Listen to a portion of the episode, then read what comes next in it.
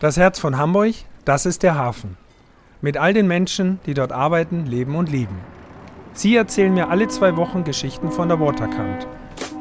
Mein Name ist Hubert Neubacher, aber alle nennen mich Hubi. Ich bin der Chef von Barkassen Meier und das hier ist Hubis Hafenschnack.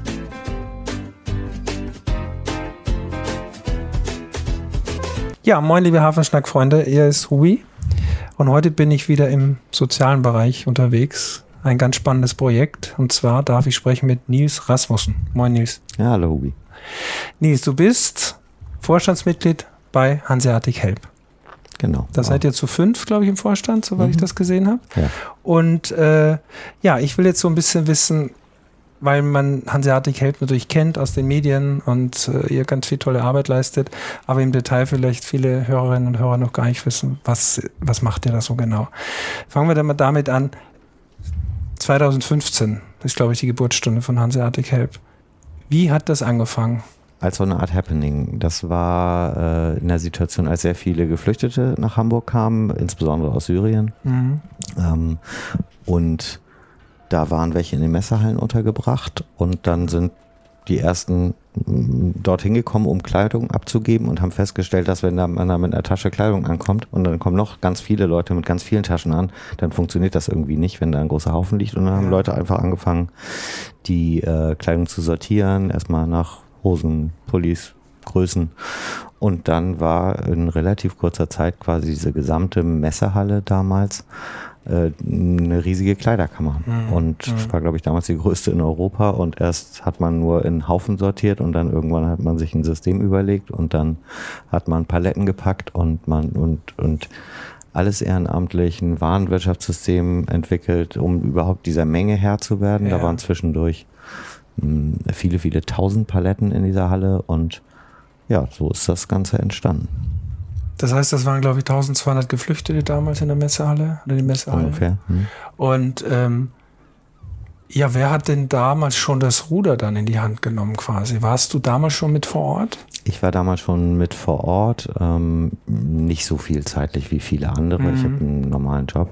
Genau, ähm, du bist kann ich ja sagen, Digitalchef beim NDR. Genau, richtig? Genau, das ist mein. Das darf man ja durchaus erwähnen. Das kann man so. durchaus erzählen, genau.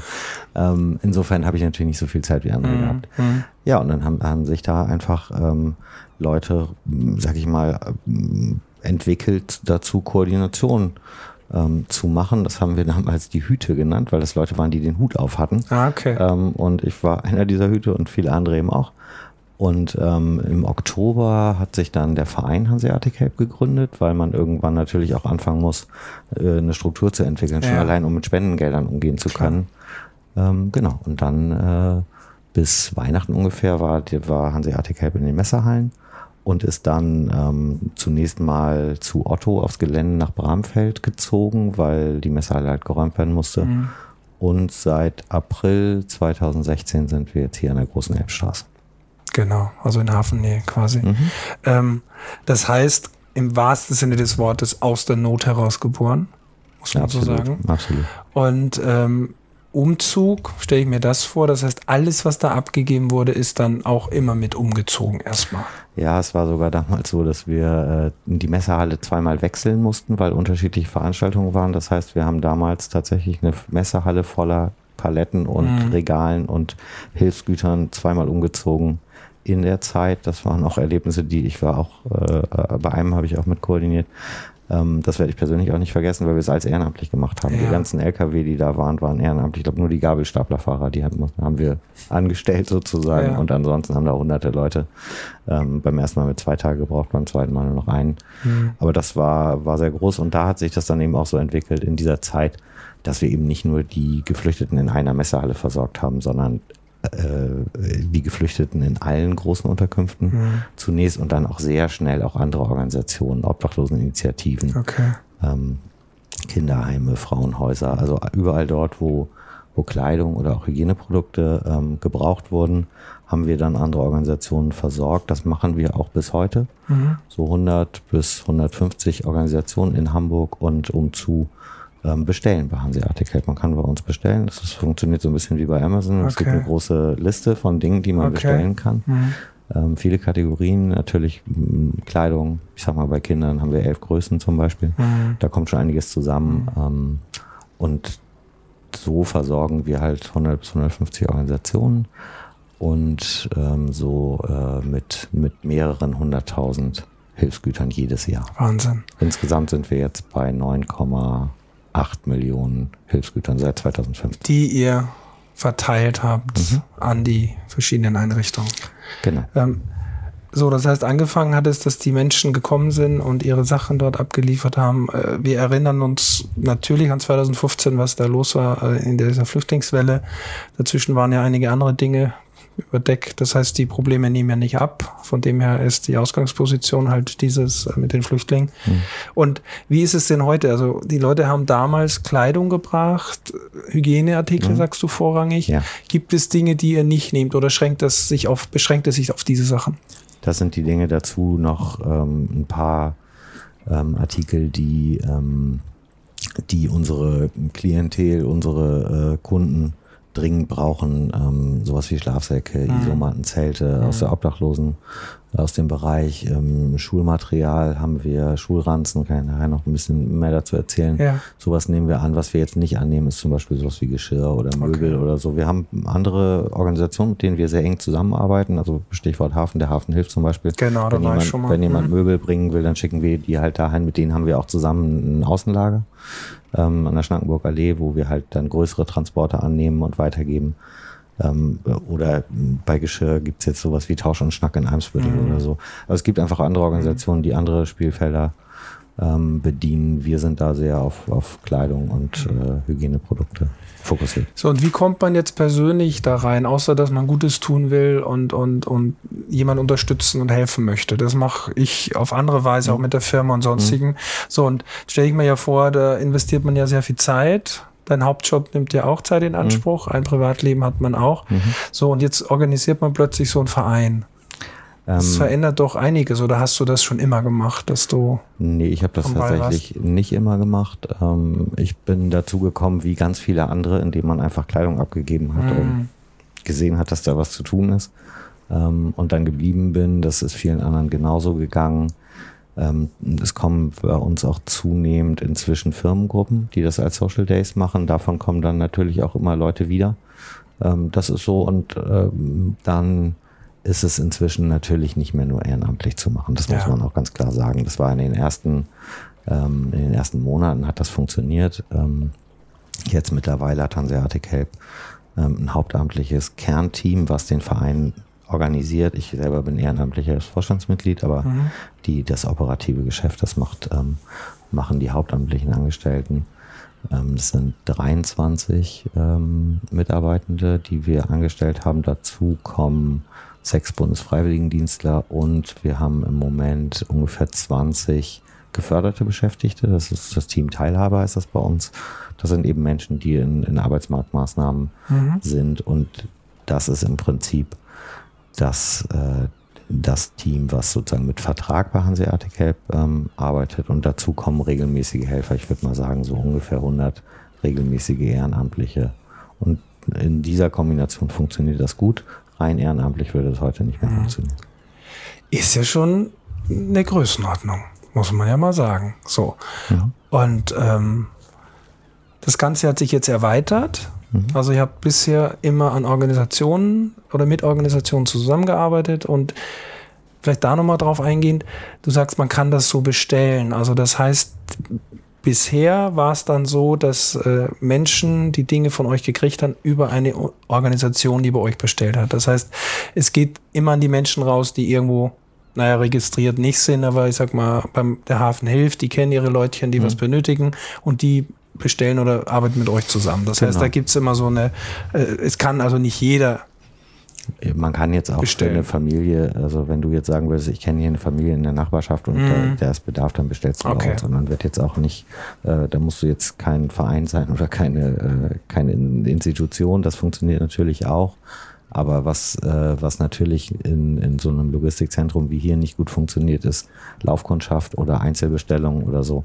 Mhm. Ähm, das war, äh, sondern dann war es eher so, dass wir jetzt meinetwegen den Duschbus, an dem wir auch beteiligt sind, äh, versorgen mit Kleidung, die dann dort vor Ort ausgegeben wird oder die, äh, das Peak Ass oder andere Obdachloseninitiativen oder eben dass meinetwegen der, ein Betreiber von einer großen Unterkunft, meinetwegen das Deutsche Rote Kreuz dann bei uns Kleidung bestellt und die geben okay. das in ihren Kleiderkammern okay. aus. Das war so das Klassische.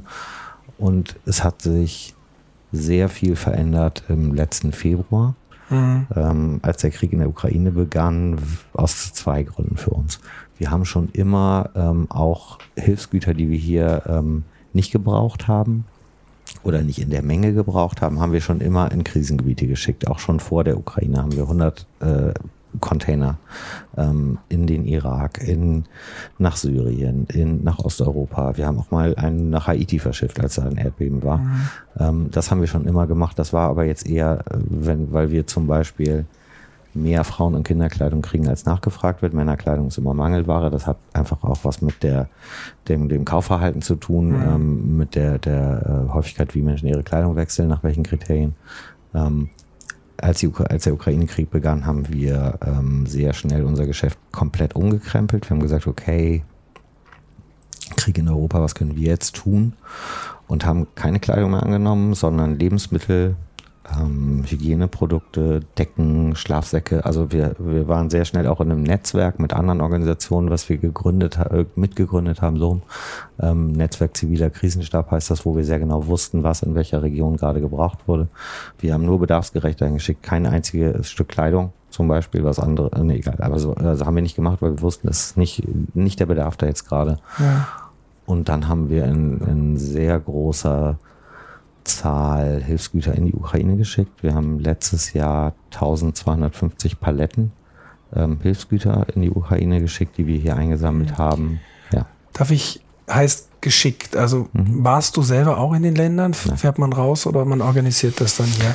Wer, ja. wer fährt dann los? Ich weiß jetzt auch nochmal, zum Beispiel bei der Hafen Hilf, die haben auch mal schicken ja auch mal einen LKW los. Mhm. Das ist hier auch so. Wir haben jetzt ähm, in der Ukraine im Speziellen haben wir Partnerorganisationen, die da schon lange vor Ort aktiv sind, mhm. ähm, die dann die Verteilung vor Ort übernehmen. Ähm, wir haben Logistikpartner, äh, auch die, die sozusagen sich nur um das Organisieren von Transporten kümmern. Das heißt, in der Regel geben wir hier quasi ab, Rampe, große Elbstraße, geben wir das ab, dann kommt eine Spedition, die jemand anders organisiert hat ähm, und bringt das dahin. Wir waren auch schon mal im Irak, wo wir ein, in einem, einer bestimmten Region äh, sehr viel Flüchtlingslager versorgt haben. Das war so in der Zeit, als der Islamische Staat quasi mhm. halb Syrien und halben Irak erobert hatte. Da gab es Millionen von Binnenflüchtlingen, also noch viel mehr als hergekommen sind, sind da im Land geflohen und da sind wir dann auch mal hingefahren, um uns auch zu versichern, ähm, dass das dass die Dinge auch da ankommen, wo sie sollen. Wir haben auch über die Ukraine nachgedacht, aber im Moment ist, lässt die Sicherheitslage das nicht zu, muss man auch so sagen. Ähm, da würde im Moment von uns keiner hinfahren. Ähm, das sehen wir auch, weil wir in Bezug auf die Ukraine auch Teil des Städtepaktes sind. Hamburg hat einen Städtepakt mit Kiew. Den haben äh, Klitschko und Tschentscher geschlossen und der, da gibt es wenige sozusagen Partner auf Hamburger Seite. Das ist die Stadt, das ist die Handelskammer das sind wir, Hanseatic Help und We Are All Ukrainians. Das ist eine Hilfsorganisation, die aus der Klitschko, ja. ähm, äh, aus dem Klitschko-Umfeld hier in Hamburg ähm, organisiert wurde. Ähm, das sind die Partner von diesem Städtepakt. Also wir haben da sehr enge Beziehungen, die Sachen kommen an, das wissen wir. Ähm, wir fördern aber auch mit Spendengeld, was wir hier bekommen, fördern wir auch äh, Organisationen in der Ukraine selbst, mhm. weil die zum mhm. Teil einfach natürlich vor Ort noch sehr viel direkter helfen können und zum Teil ist es auch sehr viel günstiger, mhm. äh, dort vor Ort jetzt zum Beispiel Lebensmittel einzukaufen, ja. ähm, als sie von hier runterzuschicken. Im praktischen Sinne jetzt. Mhm. Jetzt sind wir hier in der großen Elbstraße. Wir sind gerade hier reingekommen durch das naja, es ist ein Logistikzentrum, würde mhm. ich sagen, diese ja. große Halle. Mhm. Äh, ich habe auch im Vorwege mich erkundigt natürlich, dass die äh, Hauptamtlichen, also das ist ja geführt wie ein Wirtschaftsunternehmen quasi, haben wir vorhin auch nur, ganz nur kurz gesagt, Preise. nur ohne Preise. Mhm. Aber es muss trotzdem eine PR da sein, es muss eine mhm. Logistik da sein, es muss eine Finanzkontrolle da sein und so weiter. Wie läuft denn hier so ein Tag ab? Ich habe gesehen, dass in die verschiedenen Regale und so mhm. weiter äh, und, und wie oft bist du denn hier? Also was muss ich mir vorstellen, auch wenn jemand kommt und eine Spende abgibt? Kann ich hier so einfach so hinkommen? Ja, genau. Jeden, äh, wir haben immer dienstags bis samstags von 10 bis 18 Uhr hier die große Elbstraße offen. Das ist auch der einzige Ort, wo wir Spenden annehmen. Mhm. Ähm, wir haben ja noch mehrere Standorte. Ähm, die Help Stores können wir ja gleich Kommen nochmal ähm, mhm drüber sprechen, da nehmen wir keine Spenden an und die Spenderinnen und Spender bringen dann die, die Dinge. Wir gucken die am Anfang an. Wir nehmen auch nicht alles an. Äh, wir nehmen nicht jede Art von Artikel an. Wir nehmen vor allem nicht jeden Zustand an. Okay. Ähm, also wenn, wenn du jetzt hier was abgeben willst, dann sollte das so sein, dass, dass, dass du das auch einem Freund geben würdest. Verstanden. Hm. Ähm, denn die Leute sollen sich darin wohlfühlen. Das muss, hat was mit Würde hm. zu tun, eine Wertschätzung. Ähm, ja, und dann haben wir, äh, dann wird es in der Annahme zunächst mal so grob vorsortiert, also in so Frauenhosen, Männerpullis äh, und so, ähm, und geht dann in verschiedene Stationen. Also wir haben eine Herrenstation, eine Damenstation, eine Kinderstation, eine Bettenstation, eine Sportabteilung, ähm, äh, Hygiene und äh, Schulmaterial und Schuhe. Das sind mhm. sozusagen dann, und dort wird das dann wirklich sehr genau nach Größen, ähm, also klassisch bei T-Shirts hat man dann äh, S, M, L und XL. Mhm. Ähm, und so weiter. Und dann wird es halt in Regale sortiert. Und wenn jetzt jemand was bestellt und bestellt meinetwegen drei T-Shirts, dann holt das jemand anders aus dem Regal. Mhm. Und wenn das größere Mengen sind oder wenn bei uns die Regale voll sind, dann packen wir es in Kartons. Okay. Ähm, meinetwegen dann 25 T-Shirts oder so in einen Karton und das geht dann in unsere sogenannte Registratur. Da wird das in unser Warenwirtschaftssystem eingebucht. So ein kriegt dann einen QR-Code und äh, eine, eine, Nummer und dann wird es ins Lager. Das Lager ist hier auch äh, in der in der großen Elbstraße, dann wird es quasi im Lager einsortiert, hat einen festen Platz. Und wenn jetzt jemand eine Bestellung hat, wo eben 30 T-Shirts gesucht werden, dann geht er ins Lager, mhm. holt sich dann Karton raus. Dann wird es am Ende ausgebucht und wir ähm, es ist bei uns so, dass Kleinbestellungen, ähm, ich sag mal jetzt so eine Ikea-Tasche voll, das müssen die Leute abholen. Ja. Aber wir liefern eben auch mal 25 Paletten okay. aus für eine große Kleiderkammer oder so. Sowas gibt es dann eben auch. Also eine große Orga. Mhm. Ähm, weil wir kurz dann schon zum Ende kommen. Es ist mhm. ja wirklich viel zu erzählen. Mhm. Ähm, du hast die Help Stores erwähnt. Mhm. Kommen wir darauf noch kurz zurück. Da gibt es jetzt vier mittlerweile. Ja, genau. Also drei waren jetzt so die, die. Drei haben wir, drei haben wir 22 aufgemacht. Mhm. Einen äh, hier an der großen Elbstraße, einen am Ballindamm ähm, und einen in der Hamburger Meile und jetzt den vierten in Harburg, der äh, in diesen Tagen. Und das ja. richtet sich wirklich an einzelne Menschen, die da hinkommen können, genau. auch eben da, äh, Ukrainerinnen und so, die da also sowohl als auch. Wir haben die, wir haben die für äh, gestartet für Ukrainerinnen und Ukrainer. Okay. Am Anfang, als so viele hergekommen sind, privat untergebracht, keine sonstige Versorgung, mhm. äh, ist mittlerweile für alle Bedürftigen geöffnet. Man muss allerdings die Bedürftigkeit nachweisen. Ah, okay. Ähm, also man, es gibt ja verschiedene Mengen geringer Rentenbescheid, Teilhabe. Äh, ähm, äh, wie heißt es, Teilhabechancengesetz, Berechtigung, Wohn, Wohnberechtigungsschein und so weiter. Also okay. das findet man auch als, wir haben eine Website dazu, helpstore.de heißt die. Mhm. Da kann man auch angucken, was für äh, Berechtigungen man braucht. Das müssen wir kontrollieren. Das ist eine Vorgabe auch des Finanzamts nicht zuletzt. Klar. Genau. Und äh, ja, vielleicht lass mich noch drei, drei Aktionen, die wir machen. Vielleicht, weil genau, ich wollte äh, einmal genau die Aktionen ja. ganz kurz mhm. und dann auch noch ganz zum Schluss, wie kann ich, wie mhm. können wir helfen? Ja. Ähm, genau, also wir neben diesem, wir versorgen 100 Organisationen bis 150. Wir haben diese Help Stores, wo wir übrigens so ungefähr 20.000 Artikel äh, pro Monat ausgeben. Also da, da passiert auch viel und es lohnt sich auch, sie sich mal anzugucken, denn die haben wir gemacht wie richtige Läden. Also das ist nicht jetzt irgendwie so eine Ausgabestelle, sondern wenn man in der Hamburger Meile langlauft, würde man es von draußen nicht unterscheiden mhm. von einem normalen Bekleidungsgeschäft. Ähm, genau, das machen wir. Und wir haben eine Reihe von, von Aktionen, die wir regelmäßig machen. Jetzt äh, in diesen Sommerferien haben wir zum Beispiel wieder den fairen Schulstart gemacht, wo wir Schulranzen einsammeln für, für bedürftige äh, Kinder, von, für, die ihren ersten Schultag haben und mhm. den mit Würde ähm, begehen sollen. Das ist das eine. Äh, diesen Sommer waren wir auch auf den Festivals wieder. Das machen wir jedes Jahr. Wir waren äh, am Deichbrand beim Hurricane und in Wacken. Da sammeln wir Zelte, Schlafsäcke und Isomatten. Die reinigen wir, lagern die ein und die gehen im Winter an die Obdachlosen. Super. Mhm. Ähm, und unsere große Winterkampagne, die ist jetzt noch ein bisschen hin, aber äh, jeden Winter machen wir eine große Kampagne, wo wir auch zum Beispiel mit unserem Partner vom HVV mit dem Bus durch die Stadtteile fahren, Sachen einsammeln, ähm, warme Sachen. Warme mhm. Sachen, auch gerade wieder für Obdachlose. Das ist so Genau, das sind so die, die großen Aktionen, die wir jedes Jahr machen.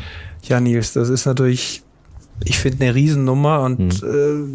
äh, viel Respekt, muss ich ganz ehrlich sagen. Und äh, dass ihr, du, dass ihr da so viel Zeit investiert. Es ist halt bedauerlich, dass es so wichtig ist, dass man das braucht. Mhm. Aber toll, dass ihr das so macht. Und äh, es gibt ein Motto, glaube ich, das ihr habt, einfach machen. Mhm. Und ich glaube, das gilt in vielen Bereichen. Man muss es einfach machen und dann passiert's und dann kriegt man die Dinge auch geregelt. Also ich würde jetzt allen, die hier zuhören, auch wirklich äh, äh, würde ich sie alle bitten, guckt euch die Stores an, geht mhm. mal vorbei, sortiert euren Kleiderschrank aus. Mhm. Gut, das ist viel passiert die letzten drei Jahre wahrscheinlich so. Aber äh, ich finde es großartig, was ihr da macht und ich hoffe, dass das ein bisschen dazu beiträgt, dass es noch ein paar mehr Leute gibt und aufweckt, die zu euch kommen. Vielen, vielen Dank fürs Gespräch. Wir heißen Hubis Hafenschnack. Wir wollten auf den Hafen noch ein bisschen eingehen. Das machen wir beim nächsten Mal. Wir sitzen hier direkt an der Elbe. Ja. Und ja, toi, toi, toi, dir, deinem Team und alle, die hier so tätig sind. Alles, alles Gute. Dankeschön. Vielen Dank. Dieser Podcast ist eine Produktion der Gute-Leute-Fabrik in Kooperation mit Barkassen Meier, der Szene Hamburg, Ahoi Radio und dem Hamburg Guide.